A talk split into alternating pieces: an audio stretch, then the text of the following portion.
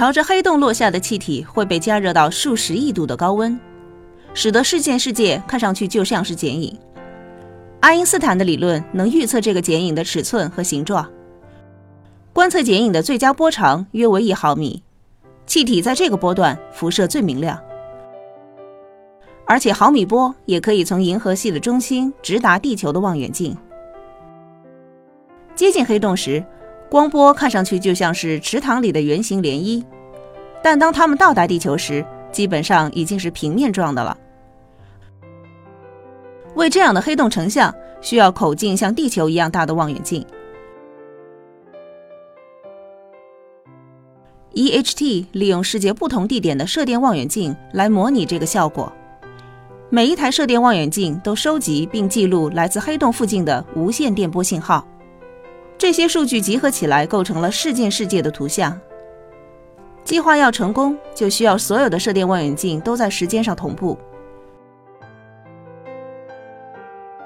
为了帮助你理解，我们用光学望远镜的镜面来做比喻。想象一下，全球各地的望远镜组成的 EHT 网络。是一个巨大的抛物面镜，镜面有一些弧度。当平行光进入盘面时，会在特定的角度反射，并同时到达焦点。当 EHT 的每个观测点都在时间上同步时，它们的观测数据随后就能得到完美的修正。这与利用镜面修正收集到可见光的方法相同。如果镜子的表面不稳定，比如说振动。反射光就无法完美聚焦。对 EHT 而言，不稳定的信号就如同不稳定的镜面。为了保证稳定性，EHT 使用了每一百万年只会误差一秒的原子钟。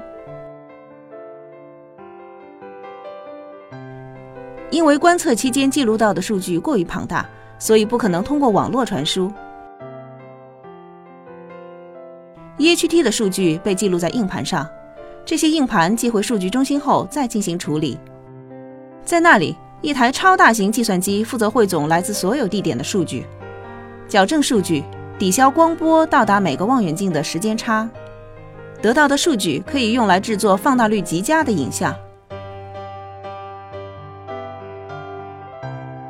随着加入 EHT 的射电望远镜数量越来越多，分布越来越广。事件世界的图片也将变得越清晰。